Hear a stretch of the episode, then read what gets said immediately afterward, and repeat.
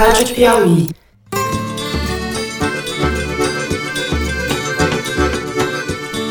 Olá, está começando mais um Foro de Teresina, o podcast de política da revista Piauí.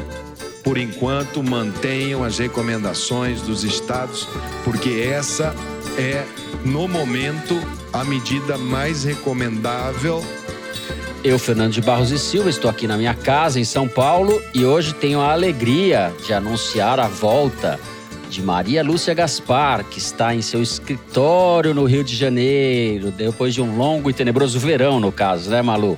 Oi, Malu. Tenebroso, longo, tenebroso, mas graças a Deus tô aqui, gente. Tô feliz de estar com vocês.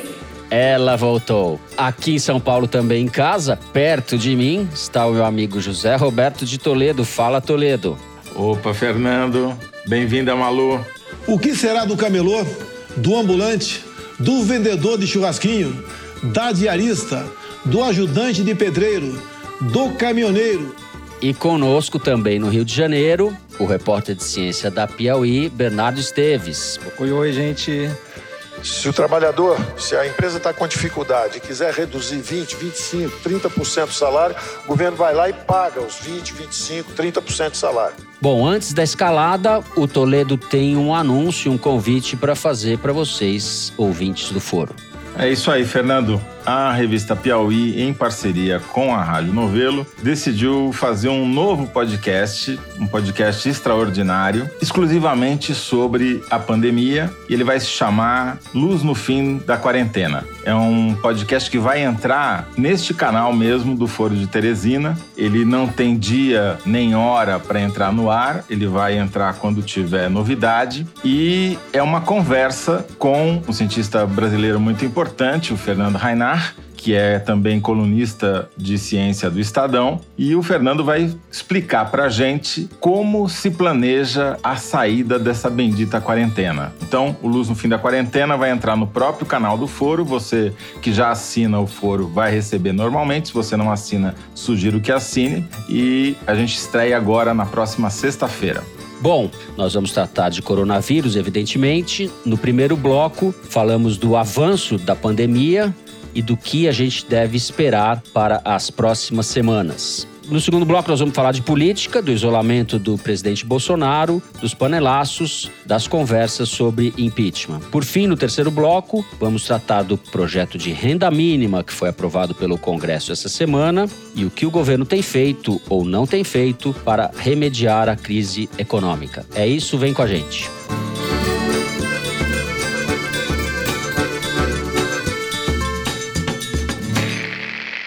Muito bem. A pandemia avança pelo mundo. Na última semana, os Estados Unidos assumiram a liderança do processo. Hoje são o epicentro da pandemia. Há 190 mil casos notificados, de quase 900 mil ao redor do mundo. Para nós brasileiros, no entanto, as comparações mais pertinentes, segundo os especialistas vêm dizendo, são com a Itália e a Espanha. Eu quero passar a palavra para o Bernardo, mas antes disso, apresentar uns dados aqui que a produção preparou para a gente. Depois de um mês, depois da detecção do primeiro caso, o Brasil registrou mais casos do que a Itália tinha também depois de um mês. O Brasil detectou quase 3 mil casos, 2.985, e a Itália tinha 1.128. Considerando o mesmo número de dias depois de um mês, o Brasil registrou 136 mortes enquanto a Itália registrava 107 no mesmo espaço de tempo. Há especialistas também comparando o que está acontecendo hoje na Espanha com o que pode acontecer no Brasil. Faz sentido isso, Bernardo? Então, Fernando, não seria bom se a gente se espelhasse na curva de Itália e Espanha, porque realmente são os dois países da Europa que estão puxando o avanço da doença naquele continente. Agora, os próximos dias vão ser muito importantes para a gente entender a eficácia da medida de isolamento que um contingente expressivo da população brasileira passou a adotar, coisa de duas semanas.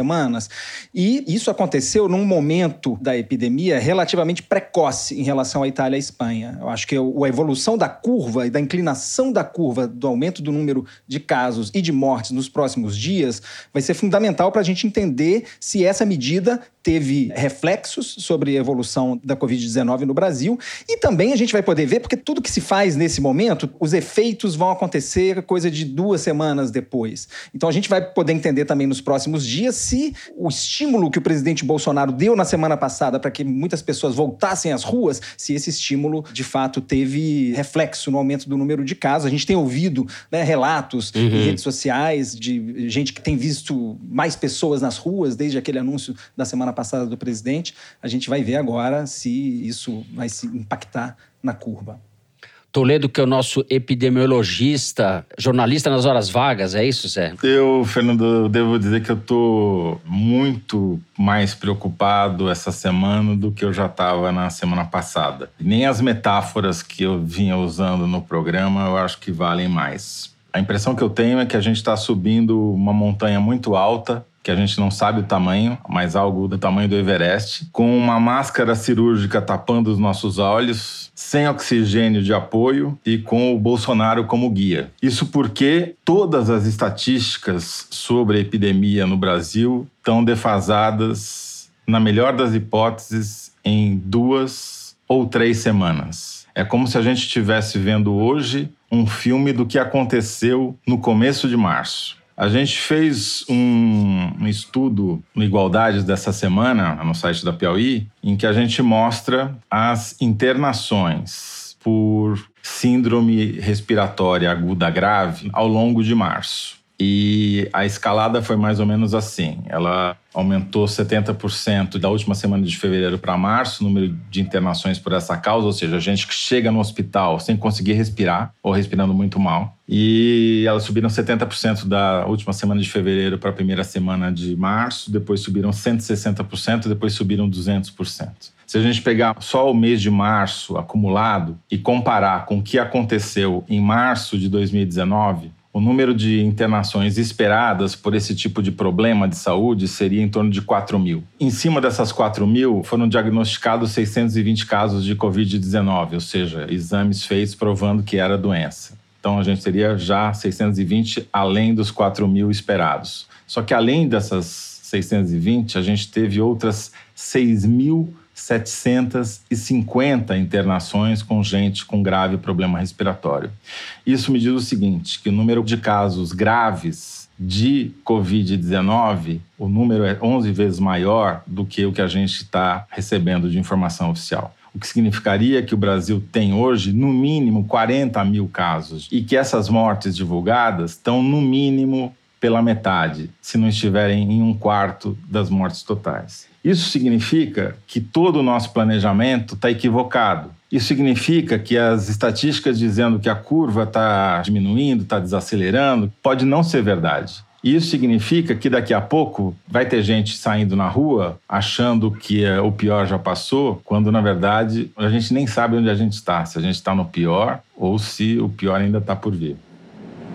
Queria comentar em relação a isso que o Toledo falou, que é a matéria que a Folha de São Paulo publicou hoje, do Ian Boixá. Hoje, quarta-feira. Completa e corrobora a constatação dessa subnotificação que o Toledo está falando, que é uma quantidade muito grande de corpos sendo enterrados nos cemitérios de São Paulo, de pessoas que estão sendo sepultadas é, enroladas, com os cadáveres enrolados em sacos plásticos e com boletim de óbito que informa suspeita de Covid-19, que significa que esses casos não estão registrados oficialmente. Tem um represamento de exames, então provavelmente esses casos vão aparecer em algum momento nos boletins, inflando ainda mais os números, né? E, o pior, Malu, é que isso que você falou é a melhor das hipóteses, que é a hipótese de que no futuro a gente vai saber o tamanho da subnotificação. Por quê? O que está acontecendo? Na semana passada a gente disse aqui que o atraso na divulgação dos resultados era de 7 a 10 dias nos laboratórios públicos em São Paulo e Rio de Janeiro. Hoje ele é de três semanas. 21 dias, porque o volume de exames que chegam lá para ter a contraprova e sair a declaração de óbito com a confirmação de que a pessoa de fato tem o vírus, tem 3, 4, 5 vezes mais do que a capacidade do laboratório de dar o resultado. Isso porque o Brasil não se preparou para isso, nem na rede pública,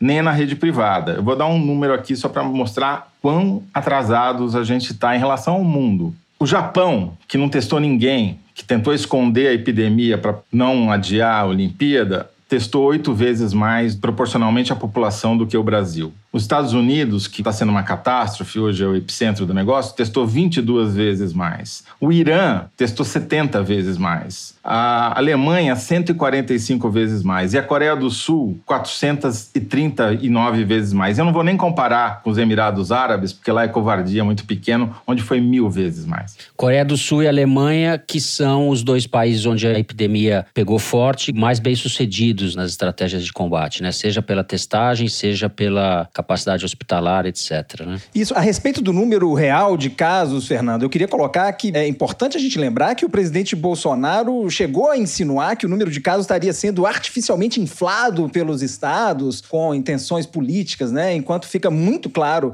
partir das notícias que chegam é que, na verdade, o número de casos e o número de mortes estão muito provavelmente grosseiramente subestimados, numa ordem de grandeza que a gente tem uma ideia, mas não tem certeza. E isso, como o Toledo colocou, reforça a importância da gente fazer a testagem molecular. A gente não tem saída fácil dessa pandemia sem uma abordagem maciça de testagem. E isso envolve, inclusive, os casos suspeitos nos hospitais e os casos de óbito que provavelmente são devidos à Covid-19, mas que a gente não tem como confirmar confirmar. O problema, Fernando, é que se a gente está com os dados errados, não tem como fazer política pública certa. A gente não sabe efetivamente onde a gente está. A gente não sabe quantos casos tem, a gente não sabe quantas pessoas estão morrendo. Quer dizer, o poder público até sabe, porque ele está dando essa coisa que a Malu mencionou na excelente reportagem do Ian Boechat, que é Uh, o cara está sendo enterrado com suspeita de Covid-19, que é um negócio que não existe, tá certo? Porque tem uma classificação internacional de doenças que diz: você morreu de infarto, você morreu de câncer. Não existe suspeita de Covid-19. Isso não faz parte do linguajar médico, entendeu? Isso é um acochambramento. E o que é pior, a Secretaria Municipal de Saúde de São Paulo e a Secretaria Estadual de Saúde, ou seja, o senhor Dória e o senhor Covas, estão se recusando a informar esse número de quantos suspeitos. Isso é um crime. Porque sem essa informação, como é que eles vão fazer política pública? Como é que eles vão saber se a quarentena está funcionando ou não está funcionando? Então, eu queria fazer uma pergunta mais do que uma colocação, porque vocês estão acompanhando isso e eu estou vindo da minha quarentena pessoal. Mas o fato é o seguinte: tudo que eu li nesses últimos dias, todo mundo que está lidando com estratégias de combate efetivo à corona está falando em testes massivos, como você falou, né, Bernardo? E eu vi ontem o Mandetta falar que vai continuar a mesma política política de testes, né? Vai testar só quem já está com suspeita e febre há mais tempo, só pessoas do setor de saúde. Isso vai, você acha que isso, isso tem que mudar? E ele tem indicado uma forma de mudar? É possível mudar com 500 mil testes? Dá para fazer alguma coisa? O que, que você sabe a respeito disso? Porque aparentemente é para isso que a gente vai caminhar, né? Mais equipamentos e mais testes. É. Ele anunciou 5 milhões de testes isso, que vão chegar ao longo do mês, mas é uma solução que chega num timing inadequado, né, para a gravidade da crise. Não custa lembrar, Malu, esse é um inimigo invisível, né, muitas vezes menor do que uma bactéria. Então, assim, o teste é o nosso jeito de enxergar e saber onde ele está, para onde ele está indo, em que velocidade. Então, se a gente não consegue testar um número suficiente de pessoas para ter esse retrato do avanço do vírus, realmente a gente vai estar tá lutando no escuro. Por isso é, é realmente muito importante. A, a gente está seguindo as orientações do OMS que é para os casos dos países que têm escassez de testes. Né? De fato, assim, as, os grupos que a gente está priorizando são aqueles que os médicos recomendam nessas situações que não são as ideais. A situação ideal seria realmente a gente contar com um número maior de testes que nos permitisse traçar um retrato mais atual, em tempo real, da evolução do vírus. Vou dar um exemplo da caquistocracia brasileira do Ministério da Saúde, desse tão louvado ministro Mandetta. Duas semanas atrás, autorizaram várias empresas a importar testes do exterior sem licitação. O teste que talvez seja o mais importante agora, que é o teste sorológico, que ele é muito mais rápido, dá o resultado em algumas horas e não depende da máquina de PCR, não depende de um técnico qualificado, porque você tem laboratório clínico espalhado pelo Brasil inteiro, que é você tira uma amostra de sangue e daí você detecta não o vírus, mas detecta se a pessoa tem os anticorpos para o vírus. Ele tem uma margem de erro maior, mas numa crise, é o único jeito de você testar a população em massa, até para saber quem está imunizado. Uma das empresas que foi autorizada é uma empresa que tem três funcionários, fica na periferia de Belo Horizonte, foi alvo de uma matéria do Alain de Abreu no site da Piauí essa semana. Essa empresa está autorizada a importar 8 milhões de testes, tem três funcionários. E para reforçar a importância de a gente saber o estado atual da pandemia no Brasil e a ligação com as políticas públicas, como o Toledo colocou mais cedo, vale ressaltar o resultado de uma projeção feita por economistas da UFMG alguns dias atrás, que apontam uhum. que se 0,1% da população de algumas microrregiões de saúde do Brasil estiver infectada, isso já vai acarretar sobrecarga dos leitos de UTI. 0,1% da população total do Brasil são cerca de 200 mil pessoas. Se é verdade, como o Toledo projetou mais cedo, que o número de casos pode estar na casa dos 40 mil, a gente não está longe disso. Bom, a gente fez uma entrevista com a moça que está em Xangai. Toledo, apresenta para a gente a nossa entrevistada dessa semana, por favor. A entrevistada dessa semana, Fernando, chama-se Andrea Micherif. Ela mora em Xangai, na China, uma das maiores cidades da China, uma cidade talvez mais internacionalizada. E o objetivo dessa entrevista foi mostrar como a China fez a quarentena e como ela está fazendo para sair da quarentena, porque a gente precisa ter algum tipo de perspectiva, de esperança, né? Que mesmo a saída é muito difícil. Tudo bem, André? Tudo bem, você? Legal, obrigado por nos atender. Queria que você começasse contando pra gente onde você está, como é que é a cidade, há quanto tempo você está aí. Bom, eu moro em Xangai, né? Como todos dizem, o oásis da China, o lugar mais charmoso da China, uma cidade grande de 27 milhões de pessoas, uma cidade onde você tem de tudo, literalmente tudo, onde tudo passa por aqui. Moro aqui há quatro anos com minha família toda. Viemos os quatro. Hoje não mais todos nós estamos aqui, porque uma filha minha já está morando nos Estados Unidos fazendo faculdade, mas ficamos eu e meu marido e minha filha. Vocês estavam aí há quatro anos, essa vida numa cidade internacional, com muitos serviços. Aí vem o Ano Novo Chinês e o que, que acontece? É. é a data mais importante da China, é como se fosse o nosso Natal, vamos dizer assim, né? Então, todos esperam pelo Ano Novo Chinês é, durante um ano. Bom, chegou o Ano Novo Chinês, deu que nem uma semana, a gente toma um susto e recebe uma notícia de que um vírus que ninguém sabia como lidar com ele, extremamente contagioso, havia chegado na China e que era toque de recolher, né? Como a gente vive num país de muita obediência e nessa obediência todos se recolheram para dentro de casa. E aí de um dia para o outro, a China virou um deserto. E você não podia nem sair de casa? Não é que eu não podia, o governo pediu para que não saísse. Assim foi, 100% das pessoas não saem de casa. E você me contou também que mudou até o céu de Xangai. Muito um céu absolutamente azul, um azul assim, Maldivas, sabe? Quer dizer, poluição zerou tudo zerou. Poluição, a, a, gente escutava pássaros. Maravilhoso, maravilhoso. Mas todo mundo dentro de casa. A gente não pôde curtir. Pois é. Eu queria que você explicasse para nós brasileiros que não conhecemos o estilo de vida chinês, qual a importância do WeChat na vida de vocês hoje em dia? Como é que não existe viver na China sem WeChat? A nossa vida é feita com WeChat, né? Então, por exemplo, eu pago contas pelo WeChat, todas as contas eu pago pelo WeChat. Tudo, eu quero pedir um táxi, eu quero pedir flores, eu quero qualquer coisa. Imagina a sua vida dentro de um telefone. E daí o governo aproveitou isso e criou um aplicativo do, de QR Code para a é. epidemia, foi isso? Bom, esse QR Code, na verdade, ele só começou a existir logo após daqueles 60 dias que Xangai viveu realmente no, no zero, né? Sem ninguém, nenhuma pessoa na rua, a, a, vida começou a querer funcionar, né? O Xangai começou a liberar para que as coisas começassem a abrir e tudo mais, porque a vida deveria continuar. E aí criou-se o QR Code, que para você, por exemplo, entrar em algum local que você que, quisesse, você tinha que mostrar o seu QR Code. Por exemplo, hoje se eu vou no meu hospital, eu tenho que mostrar o meu QR Code.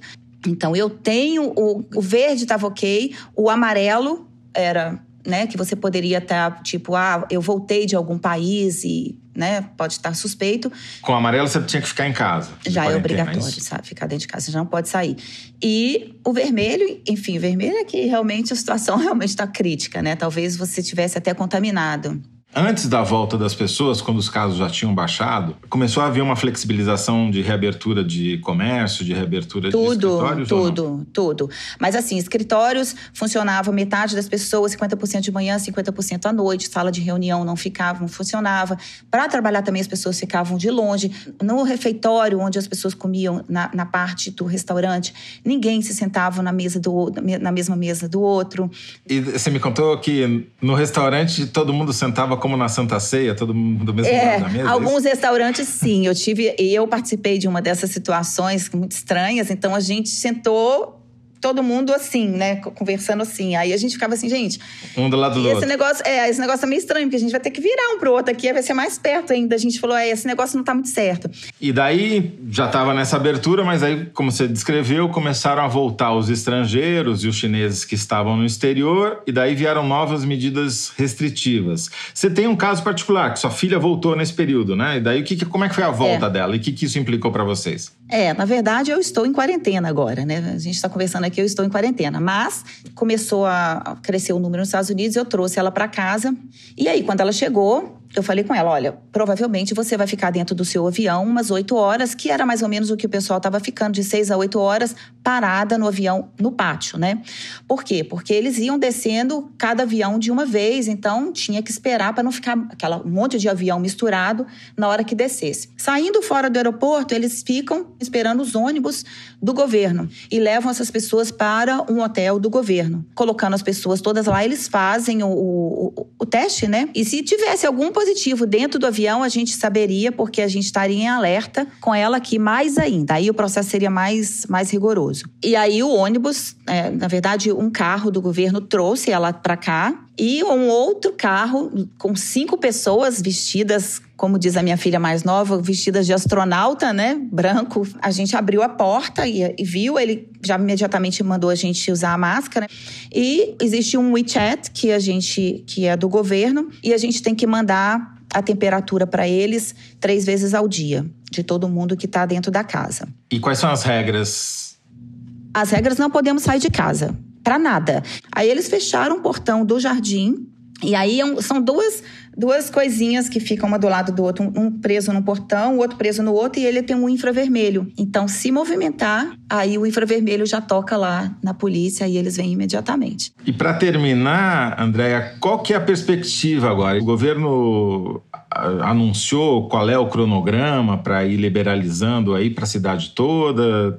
planos existem sim. Então, assim, a, a cidade está retomando, existem planos de negócios, de uh, acontecimentos para julho, mas nada é exatamente certo assim, né? Existem planos de pessoas que inclusive tra trabalham nessa parte de eventos e tudo mais que eu conheço aqui, já falaram, André, eles estão fechando muita coisa para julho.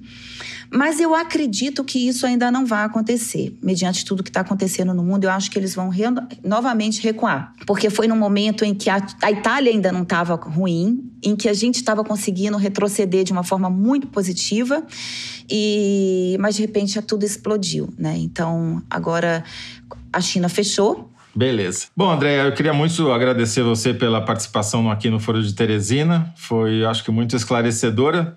Ah, que bacana. Muito bem, com essa entrevista a gente termina o primeiro bloco.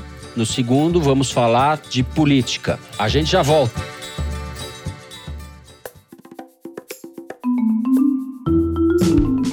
Oi, ouvintes do Foro. Aqui quem fala é a Branca Viana e eu vim aqui para convidar vocês a escutarem a quarta temporada do Maria Vai com as Outras, que já está no ar. É uma temporada sobre como é a vida de uma mulher no campo, como é ser uma profissional do cristianismo? Qual a rotina de uma trabalhadora informal? O que passa na cabeça de uma mulher que está prestes a fazer um aborto? Como é a vida de uma enfermeira nesses tempos de pandemia? Você pode ouvir essas e outras histórias contadas por mulheres no seu tocador de preferência ou então no site da revista Piauí. Espero vocês por lá.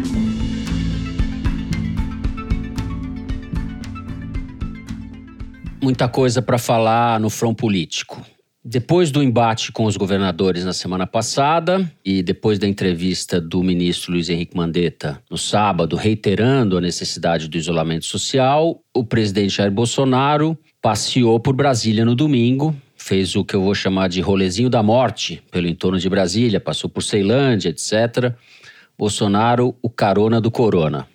Ele divulgou as andanças que fez e as conversas que teve pelas redes sociais. As postagens foram eliminadas, primeiro pelo Twitter, depois pelo Facebook e Instagram, por serem consideradas nocivas à saúde pública, por colocarem a vida da população em risco.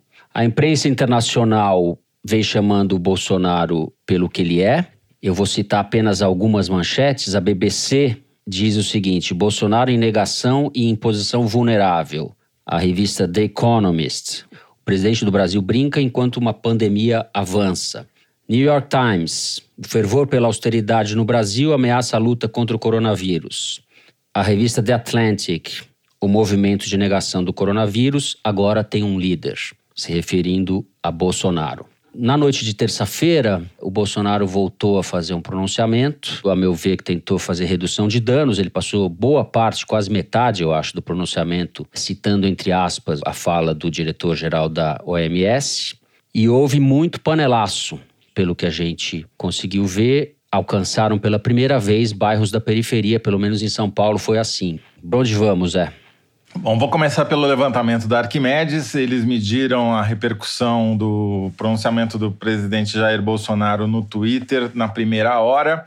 E na primeira hora, a conta ficou um terço a favor, dois terços contra, o que para o Bolsonaro já é um avanço, porque vamos lembrar, até a semana passada ele estava perdendo de 80 contra a 20 a favor. Uhum ou seja, o pronunciamento fazendo uma conversão para o centro, dando seta, como se ele fosse virar da extrema direita um pouco mais em direção ao centro político, funcionou pelo menos nas mídias sociais na primeira hora e depois Arquimedes continuou medindo e ao final, até a meia-noite, já estava 60 a 40. Bolsonaro estava isolado e todo aquele bando de gente que estava doida para aderir tipo MBL, colunistas de direita, já aderiram no primeiro sinal do Bolsonaro. Não levaram em conta todo o histórico do presidente e tudo que ele fez no governo e todas as barbaridades que ele tem cometido dia a dia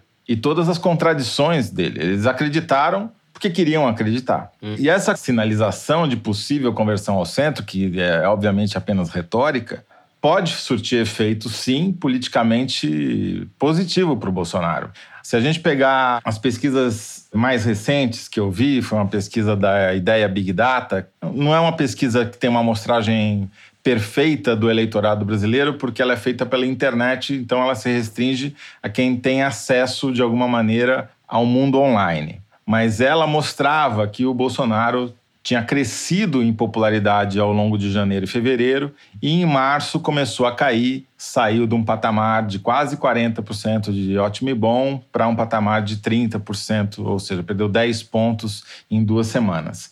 Obviamente, esse movimento oportunista do Bolsonaro, falso que nem uma nota de três reais, esse pronunciamento pode sim surtir efeitos benéficos para sair do isolamento. Bolsonaro hoje é o líder mais isolado dentro do Brasil, nem o próprio governo dele acredita nele, e internacionalmente, ele é o único cretino falando contra a quarentena, é, contra o isolamento. O, o Trump saiu disso. Veja, hoje, na quarta-feira, enquanto nós gravamos, o Bolsonaro divulgou um vídeo com um relato de uma suposta crise de abastecimento no SEASA de Belo Horizonte. A CBN, outras emissoras devem ter feito isso, mas a CBN foi lá ao SEASA e constatou que não há desabastecimento nenhum, ao contrário do vídeo do Bolsonaro.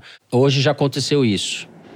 Então, a apuração que eu tenho de ontem e hoje vai um pouco na linha do que o Toledo falou. Uhum. É, é, claro que essas postagens que ele está fazendo, e eu acredito tanto no recuo dele como vocês dois, acho que é um recuo momentâneo, claro que essas postagens vão desafiar essa compreensão, mas nós estamos gravando na quarta-feira de manhã, logo depois do pronunciamento, e eu falei com um líder do Centrão e falei também com a senadora Cátia Abreu, agora de manhã, para entender o que, que eles estavam pensando sobre o pronunciamento. E o que ela disse é o seguinte: ninguém estava afim de mexer com o impeachment. Quando ele dá esse recuo, fica todo mundo aliviado, não precisamos tomar providência. Ele estava indo para o autogolpe, metendo a cara no muro e deu uma freada. Por outro lado, esse líder do Centrão com que eu falei, que não quer ser identificado por razões óbvias, disse outra coisa um pouco diferente. Ele disse o seguinte, que é momentâneo, que é compreensível, dá um pouco de fôlego, porém não tem muita salvação para ele, porque como a gente já falou no primeiro bloco, a crise vai se agravar, vai ter mais mortos. O próprio Mandetta falou para ele nas brigas que eles tiveram ali sobre vai para a rua, não vai para a rua. O Mandetta, segundo os jornais informaram, parece que é um relato verídico, ter ouvido isso de outras pessoas,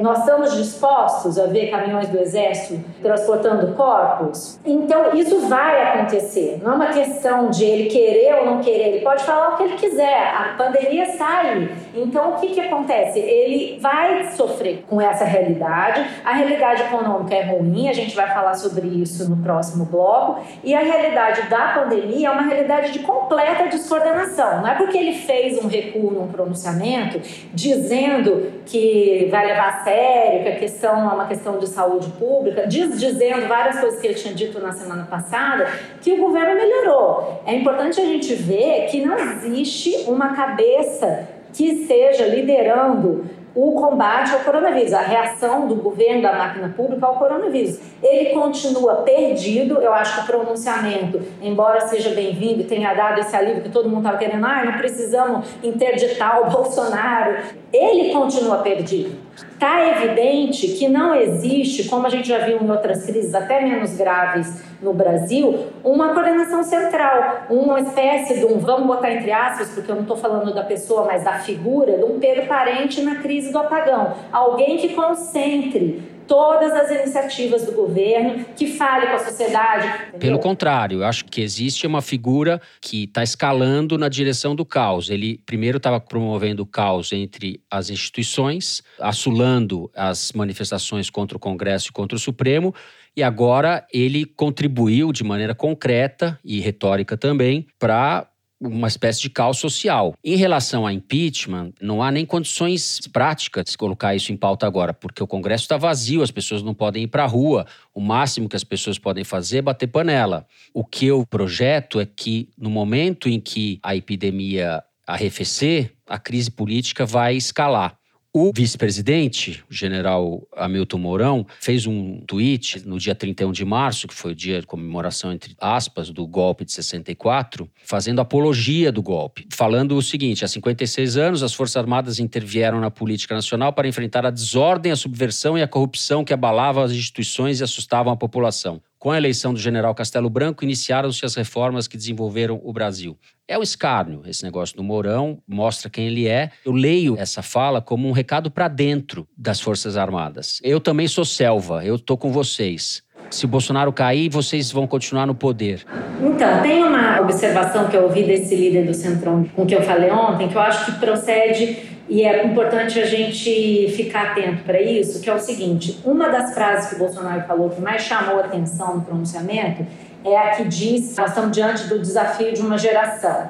Uhum. Quem conhece bem esse ambiente militar, quem assistiu o pronunciamento da semana passada, um vídeo do comandante do Exército, general Edson Pujol, a respeito do coronavírus, reparou, inevitável, que é exatamente a mesma frase que o Pujol usou nesse vídeo.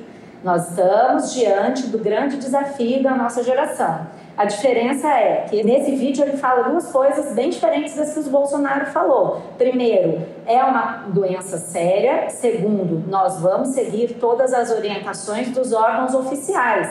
Quer dizer, o comandante do Exército veio a público dizer para a tropa que era para seguir as orientações do Ministério da Saúde. E aí, o que eu soube foi que, além desses avisos que o Toledo está falando, das redes sociais, do Zap, nos grupos de Zap onde eu estou, eu vi brigas entre bolsonaristas sobre o que o presidente fez no domingo. Desrespeito, desrespeito com a vida. Eu não votei no Bolsonaro para que fizesse isso. Então ele sentiu o calor no próprio público dele. Além do aviso do judiciário, que foram vários avisos, alertas públicos e particulares sobre o rumo que ele estava tomando, teve alerta particular. A gente viu aí uma reportagem da Folha de São Paulo falando que o Bolsonaro chorou, é, chorou com interlocutores. Esse interlocutor, não sei se houve mais, mas um dos interlocutores com quem o Bolsonaro chorou em privado Dias foi o Dias Toffoli. Com quem ele conversou, teve uma reunião pública, quando todo mundo se retirou, ele desabafou com o Toffoli, está isolado. Então ele não fez isso porque ele quer. Agora, por último,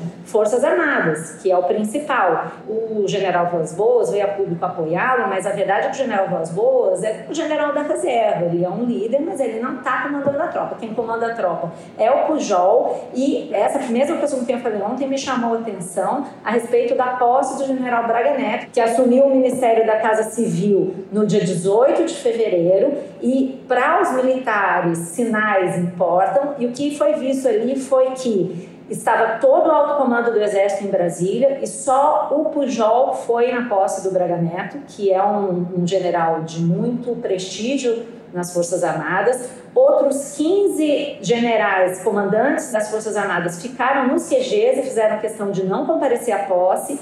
O discurso do Braga Neto foi sintético, durou três minutos, não citou o Bolsonaro. O Pujol cumprimentou o Braga Neto e foi embora não falou com o presidente. Então, assim, esses sinais vão dando para o presidente a noção de que ele não está sendo apoiado pelas Forças Armadas nesse momento com essa atitude. Só para terminar, o próprio Mourão, durante a reunião em que o Bolsonaro brigou com o João Dória e afrontou os governadores, fazia caras e bocas de desaprovação ao Bolsonaro. Então, eu acho que todo esse recuo tático do Bolsonaro no pronunciamento tem a ver com isso. Ele percebeu que ele ia ficar sozinho. Então, a classe política está em negação e ela respirou aliviada com o pronunciamento do Bolsonaro porque permite que ela continue em negação por mais tempo. Ela está sem os instrumentos para promover o impeachment, os plenários da Câmara e do Senado estão desertos, estão fazendo sessão virtual, só estão participando as mesas diretoras, né, o presidente e os líderes. Quer dizer, é impossível você sequer cogitar um processo de impeachment nessas circunstâncias uhum. e vai continuar assim por semanas, semanas e mais semanas. Então, eles não têm instrumento. Como a gente publicou essa semana um artigo do Rafael Maffei, professor de Direito Constitucional da Universidade de São Paulo, no site da Piauí, não existe alternativa que não seja o impeachment. A Constituição brasileira não prevê a interdição médica do presidente. Não tem emenda 25 como nos Estados Unidos. Ou a gente faz o impeachment ou aguenta o Bolsonaro. Então, está todo mundo respirando aliviado, mas é um auto-engano. Porque a crise continua onde sempre esteve. O mundo tem a pandemia e o Brasil tem o pandemônio. Senta-se lá no Palácio do Planalto. Agora, é uma negação que também tem a ver com a necessidade de combater a pandemia, né? Você não vai parar o que está fazendo, o pouco que está acontecendo de iniciativa para sair uhum. pichando o presidente. Também é uma negação, concordo com você, mas ao mesmo tempo tem. O que, que vai fazer? O problema, Malu, é que está todo mundo pensando no seu futuro político. Quando o Dória não autoriza a Secretaria da Saúde a divulgar os números de mortos por suspeita de coronavírus e a Prefeitura de São Paulo faz a mesma coisa, que, que eles estão querendo fazer com isso? Eu não sei, mas a suspeita que paira no ar é que eles não estão querendo dizer que a crise em São Paulo é muito pior do que no resto do Brasil. E essa política de auto-engano e negação vai levar a uma catástrofe. Uhum. A situação que a gente está é, é horrível e ela tende a piorar, infelizmente. Uhum. Um ponto que eu acho importante destacar nessa inflexão no discurso do presidente, né, no pronunciamento dessa semana, é que pela primeira vez nessa crise do coronavírus, ele se alinhou, ainda que vagamente, com o que os cientistas vêm dizendo a esse respeito. E nesse movimento ele reflete um pouco o que o Trump já tinha feito antes nos Estados Unidos. Né? O Trump, que a princípio também desdenhou da gravidade da doença, também negou o que os especialistas vinham recomendando e depois voltou atrás quando ele viu a gravidade da situação. O Bolsonaro, será que ele percebeu isso também? A gente tem elementos para duvidar da sinceridade das palavras dele. Agora, o que a gente vê é que nesse caso, tanto o Trump quanto o Bolsonaro são presidentes é, acostumados a negar a ciência. Eles negam muito a realidade do aquecimento global, por exemplo. Agora, essa crise do coronavírus, ela acontece numa escala muito mais rápida. Se eles negam hoje a gravidade da situação, daqui a duas semanas tem uma pilha de cadáveres na porta deles. Eu tenho uma leitura de que esse recuo, entre aspas, foi muito menor do que as pessoas estão querendo fazer acreditar. Eu me alinho um pouco ao que disse o Conrado Ubner, professor de Direito da USP. Ele falou: o pandemito mudou o tom e manteve a substância. Subestima o vírus, mente, distorce a OMS, quer se apropriar da renda básica, que é programa do Congresso. Eu acho tudo isso. Acho que foi um recuo muito tímido, vacilante. Não vejo que isso vai ser uma conduta consistente daqui para frente, como hoje de manhã, quarta-feira, a gente já viu que não é. Agora, para retomar a questão da crise política, política, o cerne da crise política, a questão vai ser os militares. Como a Malu salientou, o que os militares vão fazer vai ser decisivo para selar o futuro do Bolsonaro. Enfim, é imprevisível. Acho que a gente vai entrar num ciclo de imprevisibilidade, de tensão política muito grande e que vai, eu acho que piorar depois que a epidemia ou pior da epidemia passar. E a gente vai ter um saldo pelo que a gente já ouviu hoje do programa, e eu fiquei assustado com o relato que o Toledo fez no primeiro bloco, com uma tragédia social muito grande. A sociedade vai estar tá muito traumatizada, né, de uma maneira geral. Eu interpreto essa atitude de descolamento do generalato da ativa em relação ao Bolsonaro com duas razões é, no médio prazo, eles sabem que a imagem dos militares está diretamente atrelada ao sucesso ou ao fracasso do governo Bolsonaro. Como eles estão vendo que o fracasso está se tornando quase inevitável, eles estão se descolando e sinalizando, como a Malu muito bem descreveu, da maneira militar, como se faz Sim. isso.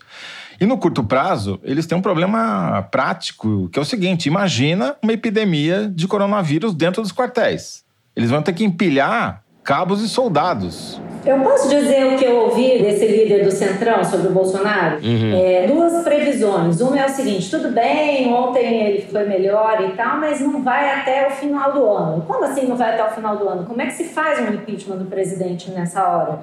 Aí ele disse o seguinte: Impeachment você faz quando quer. Para ter razão, brota do chão. É isso. A gente está diante de uma perspectiva sinistra também na política né? Mourão fazendo apologia de 64, a meu ver, com chances reais de vir a ser presidente da República. É a única chance que ele tem, aliás. Vamos ao número da semana, não é isso, direção? Que é tirado da seção Igualdades do site da Piauí. Luiz Maza, diga lá.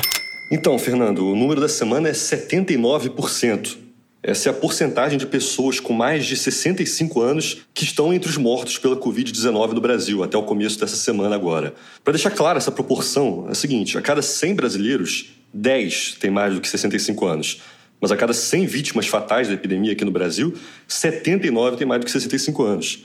Em São Paulo, que é o estado com mais casos confirmados até agora, a média de idade das pessoas que morreram é 76 anos.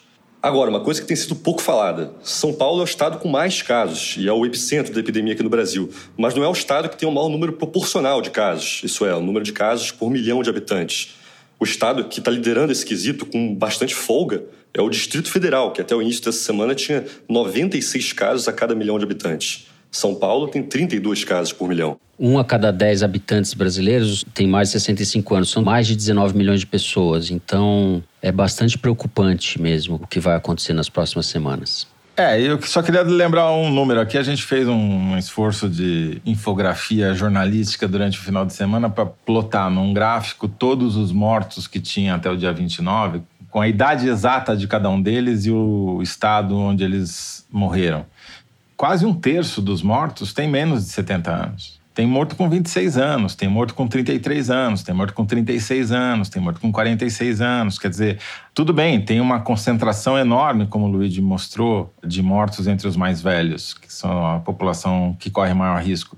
Mas morre gente jovem também morre até criança. Nos Estados Unidos e Itália já tem mortes de criança. Então, vamos parar de fazer essa segregação vertical, essa ideia absurda que o Bolsonaro tentou emplacar, porque isso não faz absolutamente nenhum sentido. Nenhum sentido. Eu lembrei agora de você falando da frase dele: vamos tratar dessa epidemia como homem, não como moleque. É uma lástima. Muito bem, vamos então para o terceiro bloco. Vem com a gente. O Congresso Nacional aprovou essa semana o projeto que cria a renda mínima emergencial de 600 reais para os trabalhadores informais.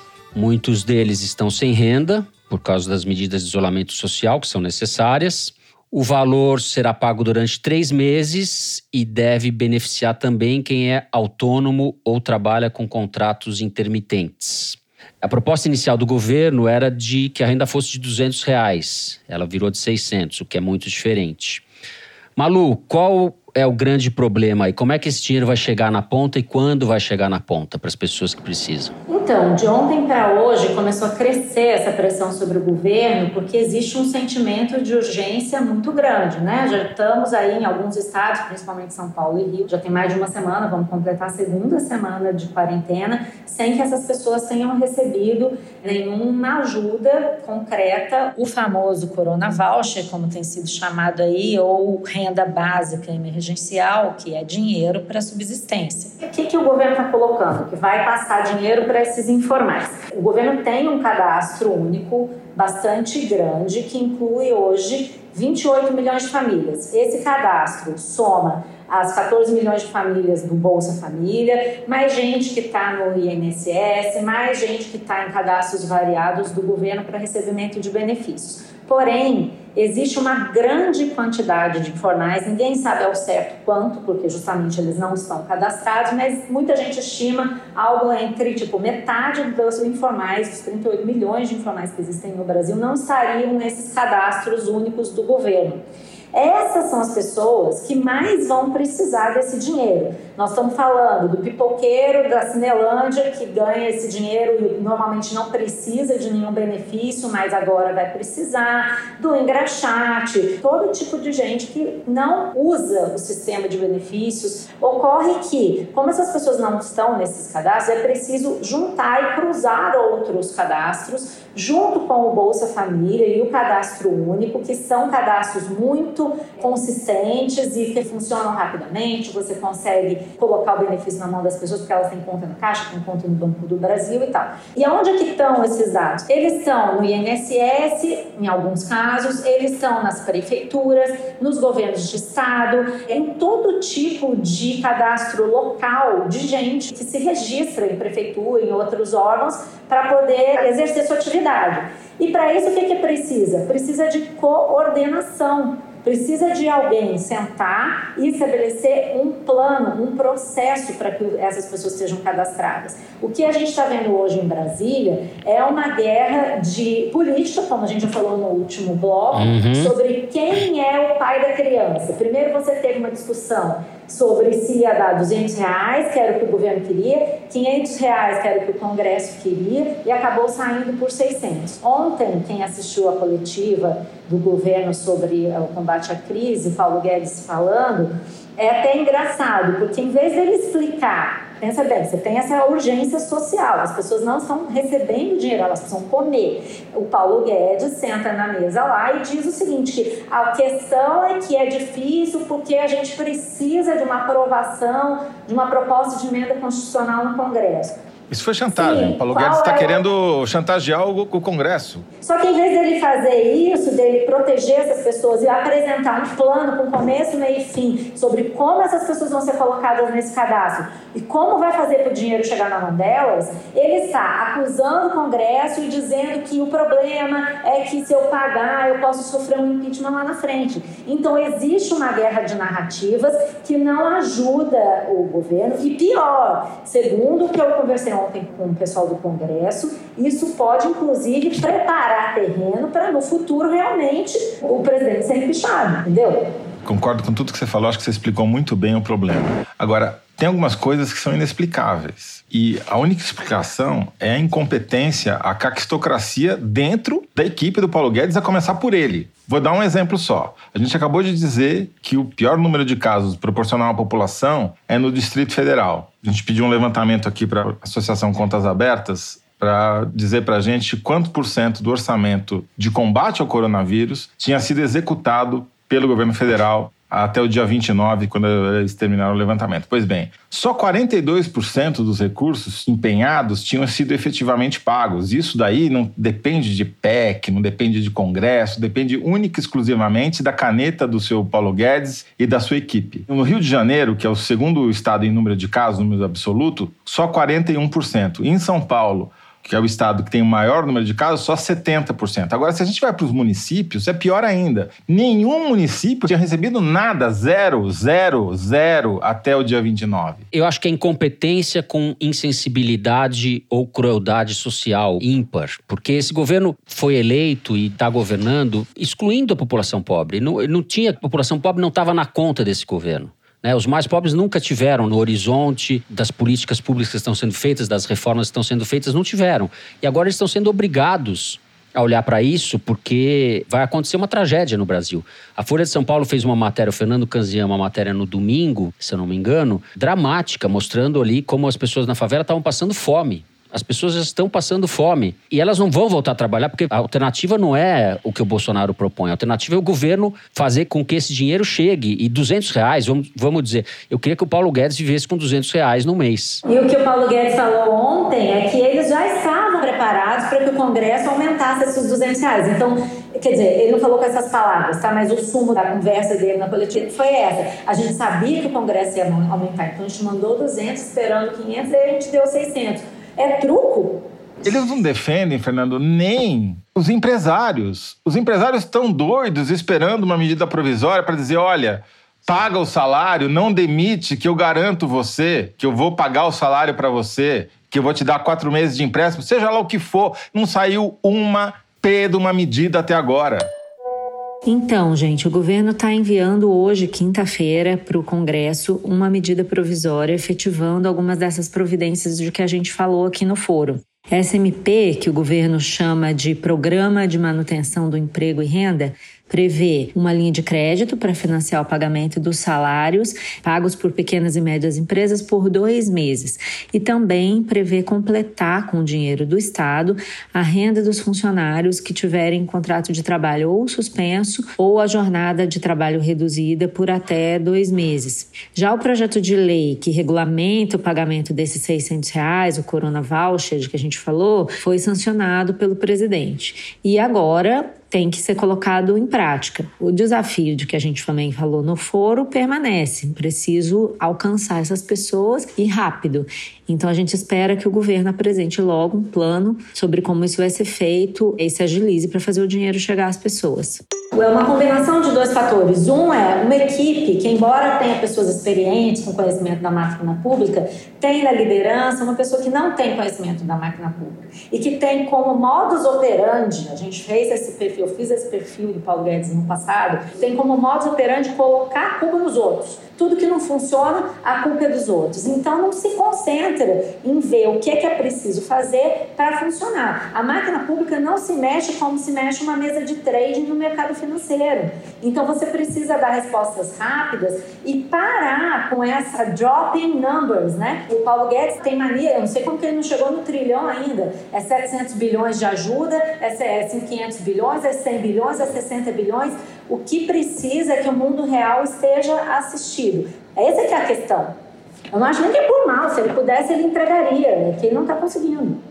Tá certo. A gente vai ficando por aqui no terceiro bloco. Agora vamos para o momento Kinder Ovo com a Malu de volta. Eu e Toledo, então, e o Bernardo. Acabou a mamata. Ai, meu Deus do céu. Só quero dizer antes que eu lavei o ouvido com álcool gel para ver se eu melhoro o meu desempenho, mas eu não tô com muita esperança, não. Não gasta álcool gel à toa, não gasta álcool gel à toa. É a Evelyn que vai soltar o som. Solta, Evelyn. Ah, pelo amor de Deus, tô todo lesionado, fui preso, amarrado. Só me soltou, a senhora me soltou aqui depois de meia hora. Depois de meia hora aqui dentro, a senhora me soltou. Olha que esse ar de sórdida, não.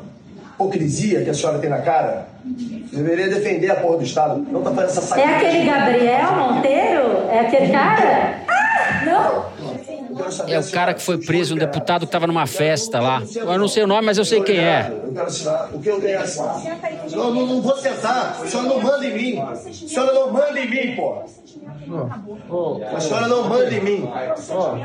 O procedimento da senhora pode ser o que for. Eu não vou parar.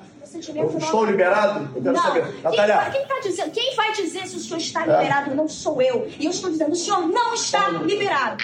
É um deputado estadual do Rio de Janeiro que foi preso numa festa do PSL e eu não sei o nome dele. Eu acertei, sem acertar. Eu, é um desses daí. É um desses daí.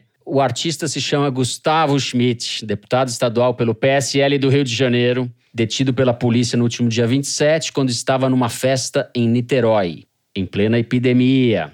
Ele foi acusado de agredir um PM que tentou encerrar a festa. Então é isso, é o famoso Gustavo Schmidt. Olha aqui, eu tô arrasando nesse 2020, viu? Eu queria pedir escusas pra Malu, mas. Você vê que tá tudo virado do cabeça para baixo, né? É, eu acho que os ares de São Paulo estão fazendo bem pro Fernando. É, o isolamento tá melhorando a audição dele. Muito bem. Momento Cabeção, aquele em que a gente fala dos livros que a gente está lendo ou fingindo ler.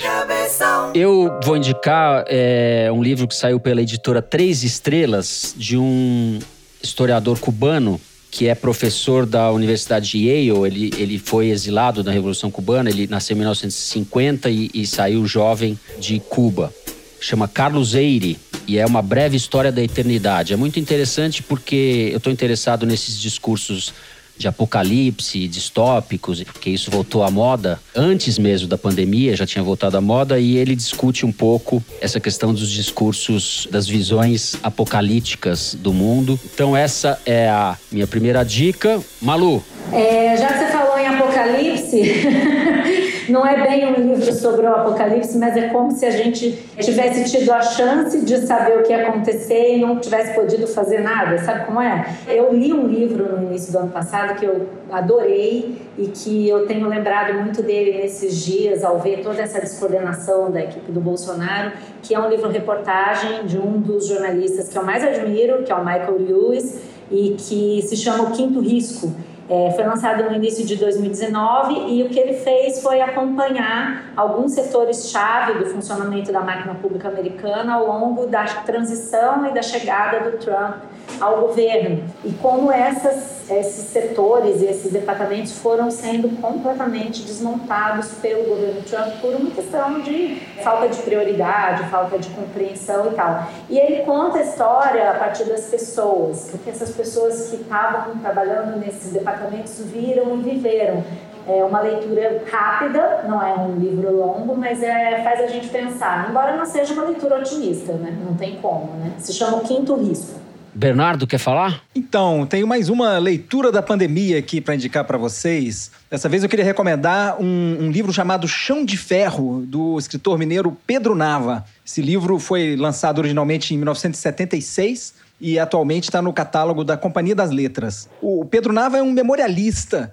Nesse volume, Chão de Ferro, ele conta a vivência dele e dos tios da gripe espanhola no Rio de Janeiro. Foi a última grande pandemia que deixou dezenas de milhões de mortos pelo mundo afora, em 1918. Muito bem. É isso. Depois do momento Cabezione, vamos então passar para as cartas dos ouvintes. Eu vou começar com uma mensagem que a Malu certamente vai gostar. A Isabel Gogoni escreveu o seguinte por e-mail. Pessoas maravilhosas desse podcast. Sou paulista e moro em dois vizinhos, no interior do Paraná. Estou sabendo que a Malu vai voltar, mas queria logo fazer um desaforo. Não quero que ninguém mais se ausente do programa. Vocês são uma receita perfeita. Ninguém se mexe. Um abraço. PS. Teresino, cuidado para não pegar o Covid. Muito simpática, Isabel. Obrigada, Isabel. Ninguém se mexe, ninguém, ninguém sai, ninguém se toca. Ninguém se mexe. Eu queria registrar aqui um tweet da Natália Castanho, que eu achei muito simbólico e importante para a gente. Diz ela: depois de mais de um ano ouvindo a Malu Gaspar, o Fernando Barros, o Zero Toledo no foro, tomei vergonha na cara e assinei a revista Piauí. Confesso que minha relação com o programa mudou. Estou me sentindo meio sócia. É tipo ter comprado ações da Piauí e, por certo, está valorizando mais que o Ibovespa. É isso aí, Natália. Compra ações da Piauí. Então tá, vamos lá. Tem um tweet aqui do Quarentennial. Ele falou assim: ouvindo o episódio do foro, no meio do panelaço, que já virou rotina aqui em Pinheiros. Começa todo dia às oito. Na minha casa é oito e meia, quarentena, lá na minha, na minha área. Estou muito feliz com a volta da Malu, mas mantenho a Thaís Bilenque por perto e beijos no Teresino. Ah, que fofo. Vamos chamar a Thaís, né? Aliás, precisamos fazer um agradecimento público a Thaís por ter quebrado esse galho enorme pra gente aí durante tanto tempo. Ela que tá gravidíssima, né? Então foi um esforço de reportagem em dose dupla, literalmente. Ô, Fernando, eu tenho um monte de dívida para pagar aqui que eu preciso falar os nomes das pessoas ao ar, senão eu vou sofrer atentados aqui na minha quarentena, tá? Diga lá. Primeiro, eu precisava agradecer o Antônio por intermediar a entrevista com a Andréia lá em Xangai. E queria agradecer muito a audiência da Neuza Xiurxiu, que ouve a gente toda semana. Queria dar um salve todo especial para uma galera que vai saber por que, que eu tô falando o nome deles todos juntos, que é o Pedro Partata, Igor Borges, Alice Lisboa, Manuela Peluso, Natália Renquim e Gabriel Machado. Valeu, gente. Obrigado. É isso. Eu queria mandar um beijo para Tati Bernardi, que ouve a gente, com quem eu falei essa semana. E quando eu escrevi para ela, ela falou: Não acredito, eu estava ouvindo o foro quando você me escreveu. A Tati Bernardi, que é colunista da Folha, é roteirista, escreve bem demais. O programa dessa semana, então, vai ficando por aqui. O Foro de Teresina é uma produção da Rádio Novelo para a revista Piauí com a coordenação geral da Paula Scarpim. O nosso diretor é o Luiz Maza. As nossas produtoras são a Mari Faria, a Yasmin Santos e a Luísa Ferraz. O apoio de produção em São Paulo é do Vitor Hugo Brandalize e da Clara Reustab. A Mari Faria edita o vídeo do Foro Privilegiado, o teaser que a gente publica nas redes sociais da Piauí e no YouTube. A edição do programa é da Mari Romano, da Cláudia Holanda e da Evelyn Argenta. A finalização e a mixagem são do João Jabassi, que também interpreta a nossa melodia tema, composta por Vânia Salles e Beto Boreno. A nossa coordenação digital é feita pela Kelly Moraes. O Foro de Teresina agora é gravado das nossas casas, mas sempre com o apoio do Estúdio Rastro, do querido Dani Di. Eu, Fernando de Barros e Silva, me despeço de vocês, ouvintes, e dos meus colegas Bernardo Esteves. Valeu, Bernardo. Tchau, pessoal. E se liguem terça-feira no próximo episódio de A Terra é Redonda, sobre o coronavírus dessa vez. José Roberto de Toledo. Tchau, Toledo. Tchau, Fernando. Já que é propaganda, eu vou fazer também do Luz na Quarentena nessa sexta-feira, neste mesmo canal. E de Malu Gaspar, bem-vinda de volta, Maria Lúcia. Estava com saudade de você. Oh, tchau, gente. Foi muito bom voltar, apesar das circunstâncias. Estaremos aqui. Se ninguém mandar a gente embora, a gente vai ficar com meu mandeta. Ninguém sai. É isso. Fiquem em casa, se cuidem. Até a semana que vem.